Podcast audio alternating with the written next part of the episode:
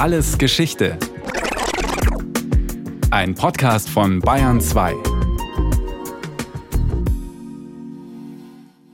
Mit nackten Männern ging es los. Die Olympischen Spiele haben sich seit ihren Anfängen in der Antike immer wieder gewandelt. Um den Sport allein ging es nie. Der Historiker Klaus Zeiringer ist Autor des Buches Olympische Spiele, eine Kulturgeschichte von 1896 bis heute. Im Gespräch mit Iska Schregelmann erzählt er, wie es zur Wiedereinführung der Spiele in der Neuzeit kam und warum sie in der Antike überhaupt aufgehört haben. Herr Professor Zeiringer, warum kam es denn eigentlich zu einem Ende der ursprünglichen, also der antiken Olympischen Spiele der Griechen? Bislang war man der Meinung, dass es unter dem Kaiser Theodosius äh, verboten wurde, weil es ein Kult gewesen war oder als Kult verstanden wurde. Nun meinen aber die Altphilologen, das stimme nicht ganz. Sie wissen aber auch nicht genau zu sagen, welches die tatsächlichen Gründe waren. Also nehmen wir mal an, dass es eben deswegen war, weil dieser Kult nicht mehr gepasst hat. Man meint also auch, ein heidnischer Kult, ist es das, was Sie meinen? Ja, ja, ja, klar. Das ist ja als Zeus-Kult angelegt gewesen gewesen und es wurde als heidnischer Kult verstanden. Man nimmt auch an, dass die Spiele trotzdem eine Zeit lang weitergingen, insgeheim sozusagen. Und dann später irgendwann wurde ganz Olympia bei einem Unwetter verschüttet und man hat das dann erst im 19. Jahrhundert wieder ausgegraben. Lagen diese Verbote möglicherweise vielleicht auch, sofern man das mutmaßen kann, an den Gepflogenheiten der antiken Olympischen Spiele? Ich habe da ja sehr äh, aus heutiger Sicht Merkwürdiges gelesen, zum Beispiel, dass es bei den Olympischen Spielen der Antike zum Teil ausdrücklich vorgeschrieben war, unbekleidet am Wettkampf teilzunehmen. Man musste nackt sein. Ja, das bezieht sich ja auch auf ein völlig anderes Körperverständnis, das man damals hatte, insbesondere was nackte Männer betrifft. Das war bei Wettkämpfen ja nicht ungewöhnlich. Man darf nicht vergessen, dass äh, meist Frauen ja keinen Zutritt hatten, außer bei den Olympischen Spielen, wenn sie Besitzerinnen eines Wagengespanns oder von Pferden waren, dann war das wohl möglich. Also im Regelfall war das nichts Ungewöhnliches. Das Verbot wird sich in erster Linie deswegen vom Kaiser darauf bezogen haben, weil eben der Kult zu heidnisch erschienen ist. Das ist bislang die Meinung der Altphilologen und das wird schon auch tatsächlich eine Rolle gespielt haben. Man darf auch nicht vergessen, dass es ja die Spiele der Griechen waren und dass Menschen, die nicht als Griechen gesehen wurden, das heißt zum Beispiel die Sklaven oder diejenigen, die als Barbaren bezeichnet wurden, ja nicht teilnehmen durften und auch nicht zuschauen durften.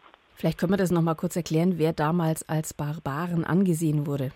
Die Barbaren waren im Prinzip für die Griechen alle anderen, die als Fremde galten, insbesondere die Nachbarn im Norden und im Osten, die galten sehr deutlich als eben die anderen, die eine Sprache gesprochen haben, die man nicht verstanden hat und die da zu den griechischen Festen und Kultfeiern natürlich nicht eingeladen und zugelassen waren. Das heißt aber, dass dieser Gedanke, den wir ja heute mit den Olympischen Spielen verbinden, gerade dieses globale, internationale, wo also die verschiedenen kulturellen Unterschiede auch geradezu zelebriert werden, auch immer gezeigt werden im Fernsehen mit verschiedenen Filmen, das war damals nicht der Fall. Das war quasi, wir würden es heute vielleicht so modern ausdrücken, ein Closed Shop, also ein geschlossener Kreis von Menschen. Ja, tatsächlich. Äh, die Idee der Internationalität ist ja mit der Moderne, das heißt in der zweiten Hälfte des 19. Jahrhunderts entstanden, ist eine Idee, die auf dem Kolonialismus einerseits basiert, andererseits auf der Industrialisierung und auf äh, den Handelsmöglichkeiten dieser Zeit, die deutlich erweitert wurden in der zweiten Hälfte des 19. Jahrhunderts. Und da haben Menschen wie Pierre de Coubertin ein Bild der Antike verwendet, das tatsächlich mit der Antike nicht wirklich übereinstimmte. Und das ist ja etwas, was die olympische Bewegung bis heute bestimmt, dass es eine enorme Diskrepanz gibt zwischen dem Ideal, dem angekündigten Ideal und der tatsächlichen Realität. Nun wird ja Coubertin einerseits gefeiert und gepriesen sozusagen im Nachhinein dafür, was er da gemacht hat, aber von anderer Seite auch kritisch gesehen. Ja, Coubertin war im Zusammenhang des französischen Umfeldes zu sehen. Das heißt, er war erstens elitär, daher auch der Gedanke des Amateurismus, der eine wesentliche Rolle spielte. Er hat sich bei den großen englischen Universitäten und Colleges inspirieren lassen. Er hat sehr intensiv den Kolonialismus gelobt. Das ist alles im Zusammenhang der damaligen Zeit zu sehen. Die Weltausstellungen haben ja, und die zweiten Olympischen Spiele 1900 in Paris, die dritten 1904 in St. Louis, waren ja im Rahmen von Weltausstellungen veranstaltet. Die Weltausstellungen haben ja die Errungenschaften des Kolonialismus vorgeführt und da gab es dann wie einen Menschenzoo die Dörfer der kolonisierten Völker, die dort wie wilde Tiere vorgeführt wurden. Das fand Coubertin toll, das fand er richtig und im Zusammenhang mit der damaligen Zeit war das nichts Besonderes, das gut zu finden, wenn man Franzose oder Engländer war. Außerdem hat Coubertin, der ja eindringlich für den Frieden geredet hat, im Nachhinein die Mobilisierung von 1914 als ganz tolles Ereignis gefeiert. Weil Sie gerade vorhin sagten, St. Louis, ich habe gelesen, dass da indigene Völker Bogenschießen vorführen mussten oder durften, je nachdem, wie man es. Es gab 1904 im Rahmen der Weltausstellung und im Rahmen der Olympischen Spiele die sogenannten Anthropology Days, also die anthropologischen Tage. Anthropologie war damals gerade im Aufschwung und da hat man eine Liste von sogenannten wilden Völkern gemacht. Eine völlig äh, seltsame Liste, wenn man die heute liest. Da waren Ainus dabei, da waren Patagonier dabei, Türken galten als solche, Indianer natürlich, auch Afrikaner. Und die hat man zwei Tage lang verschiedene Wettbewerbe durchführen lassen, um, wie es im offiziellen Bericht heißt, herauszufinden, was an der alarmierenden Nachricht dran sei, dass die wilden Völker so stark, so schnell und so hoch springen könnten. Aber zum Glück, sage ich jetzt heute mal ganz kommentierend, hat man sich davon dann wieder verabschiedet von solcher Art des Wettbewerbs. Ja, Coubertin hat das heftig kritisiert. Das ist eine Idee des anthropologischen Leiters der Weltausstellung von St. Louis gewesen, der gleichzeitig auch für die Sportveranstaltungen zuständig war. Und der hat das mit dem Präsidenten der amerikanischen Amateurathletik-Union veranstaltet. Also der war dann der Organisationsleiter der Olympischen Spiele und die haben tatsächlich genau gemessen, wie schnell die äh, sogenannten wilden Völker gelaufen sind. Das waren aber lauter Leute, die eigentlich bei der Weltausstellung zur Schau gestellt wurden und keineswegs trainiert waren. Die hat man einfach von diesen Völkerdörfern auf den Sportplatz gestellt und die sollten dort Sport treiben. Und das war nicht nur Bogenschießen, das war auch Stangenklettern, äh, Laufen und diverse andere Wettbewerbe. Jetzt gab es ja bereits vor Coubertin, soweit ich weiß, schon Wiederbelebungsversuche bezüglich der Olympischen Spiele. Also man wollte an die antiken Traditionen auch an anderer Stelle anknüpfen. Wer hatte denn eigentlich ein Interesse daran und mit welchem Erfolg wurde das betrieben? Ja, das gab es immer wieder seit der Renaissance. Die Renaissance hat ja das, was wir heute als Sport bezeichnen, wiederbelebt. Und das gab es zu Shakespeares Zeiten in England. Dover's Olympics hieß das. Das gab es Ende des 18. Jahrhunderts in einigen Ländern und im 19. Jahrhundert etwa in Schweden oder in Griechenland selbst. Da gab es die Spiele des Zappas und in anderen Ländern. Der Unterschied ist der, dass Coubertin der erste und einzige war, der das dezidiert international organisieren wollte. Mhm, also die anderen haben quasi nur innerhalb ihres Landes und ohne internationale Verknüpfung das für sich quasi stattfinden lassen. Ja, oder es gab gelegentlich eine kurzfristige Internationalität. Also einmal hat zum Beispiel ein englisches Kriegsschiff, glaube ich, in Athen angelegt, das muss in den 1870er Jahren oder so gewesen sein. Und die haben dann dort an einem Tag oder an zwei Tagen Spiele veranstaltet, wo eben die Griechen und die britischen Matrosen, Offiziere Wettkämpfe gemacht haben. Also das gab schon einmal, aber das hatte überhaupt keine Kontinuität. Und die Kontinuität, den Vierjahresrhythmus, Rhythmus und die Internationalität, das ist das Konzept von Coubertin gewesen. Nun soll ja auch, wie ich gehört habe, das Oktoberfest eine gewisse Ähnlichkeit mit Olympischen Spielen früher gehabt haben. Und da gab es offenbar auch offizielle Besuche aus Griechenland mit dem Ansinnen, das da irgendwie zu verknüpfen und wiederzubeleben. Naja, beim Oktoberfest gab es tatsächlich äh, Sportwettkämpfe, die hießen nicht Olympische Spiele.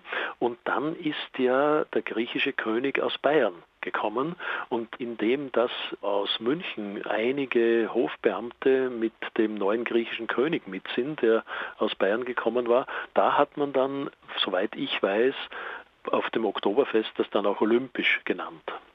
Es gibt ja Historiker, die behaupten, dass sich die Sporttradition ganz generell im Grunde auf die Epoche der Renaissance zurückführen lässt. Sehen Sie das eigentlich auch so? Und warum wäre die Renaissance so eine wichtige Epoche für den Sport? Naja, das, was wir heute Sport nennen, zum Beispiel Fechten, gab es natürlich schon wesentlich früher. Laufen auf unterschiedliche Art und Weise gab es auch früher. Aber dass das so richtig organisierte Wettkämpfe waren, gab es wohl schon immer wieder.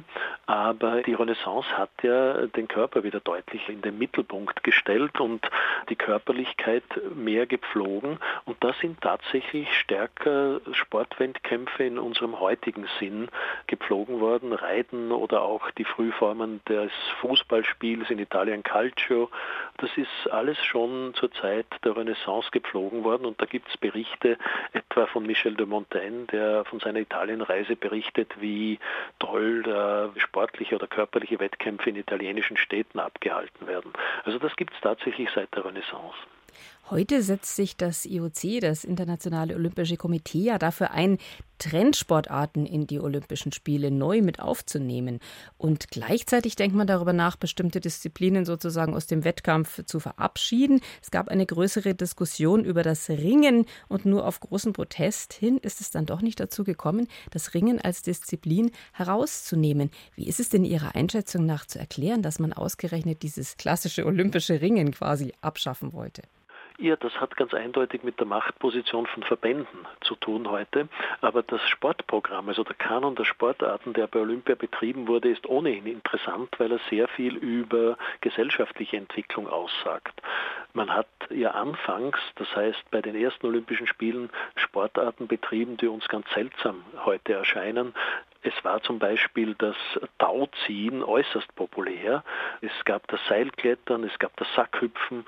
Bei den Olympischen Spielen 1900 in Paris gab es Kanonenschießen, das dann doch nicht als olympische Disziplin akzeptiert wurde im Nachhinein. Also da gab es ganz dezidierte Sportarten, die wir heute als seltsam empfinden. Und dann hat sich äh, der Kanon der Sportarten entwickelt, wie eben zum Beispiel auch die Gesellschaften, die Medienwelt das bevorzugt haben. Das heißt, innerhalb der letzten, sagen wir mal, 20 Jahre ist sehr stark der Jugendkult und sind sehr stark diese Sportarten, die etwas mit Jugendlichkeit, mit Progressivität zu tun haben, aufs Programm gekommen. Snowboarden im Winter, Surfen, das sind ja Sportarten, die also für eine Fortschrittlichkeit oder Jugendlichkeit oder für eine neue Mode sprechen. Dass das Ringen nicht mehr auf dem Programm stehen wollte, ist insofern interessant, weil ja Ringen eben zu den Sportarten der Antike gehört. Nur der Ringerverband ist offenbar nicht mehr mächtig genug, um außer Frage gestellt zu sein. Interessant ist auch, dass nie darüber debattiert wird, dass es so viele Schießbewerbe im Programm gibt. Also dass eine Veranstaltung, die als friedliebend gilt, dann so viele Schießbewerbe auf dem Programm hat, das könnte man wohl hinterfragen. So wie man es auch hinterfragen könnte, dass so viele IOC-Mitglieder Generäle waren. Was wir vorhin ja auch schon angesprochen hatten, ist, äh, dass es zu den Olympischen Spielen ja auch immer der Gedanke der Völkerverständigung gehört, interkultureller Austausch, der Gedanke des Friedens. Was ist denn Ihrer Ansicht nach von diesem Gedankengut heute noch übrig, gerade wenn man jetzt an die starke nationale Begeisterung von bestimmten Gruppen denkt? Ja, das ist in der Geschichte der neuen Olympischen Spiele ab 1894, als das IOC gegründet wurde in Paris und 1896 mit den ersten Olympischen Spielen in Athen nie viel anders gewesen. Das heißt, das hat dem Umfeld entsprochen und das Umfeld war zum Teil ein nationalistisches. Ein Beispiel, 1894 hat Coubertin nach Paris keine Deutschen eingeladen zur Gründung des IOC. 1896 wäre es ihm lieber gewesen, wenn keine Deutschen nach Athen gekommen wären. Der Deutsche Turnerbund hat gemeint, ein deutscher Mann geht nicht zu solchen französischen Veranstaltungen. Und das zieht sich durch die Geschichte der Olympischen Spiele. Also das ist eben genau diese Diskrepanz zwischen angekündigtem Ideal und tatsächlicher Realität. Und das geht ja bis heute. Und auch die Behauptung, dass Olympia ein politikfreier Raum sei, ist eine Idealvorstellung, die nie und keineswegs realistisch ist.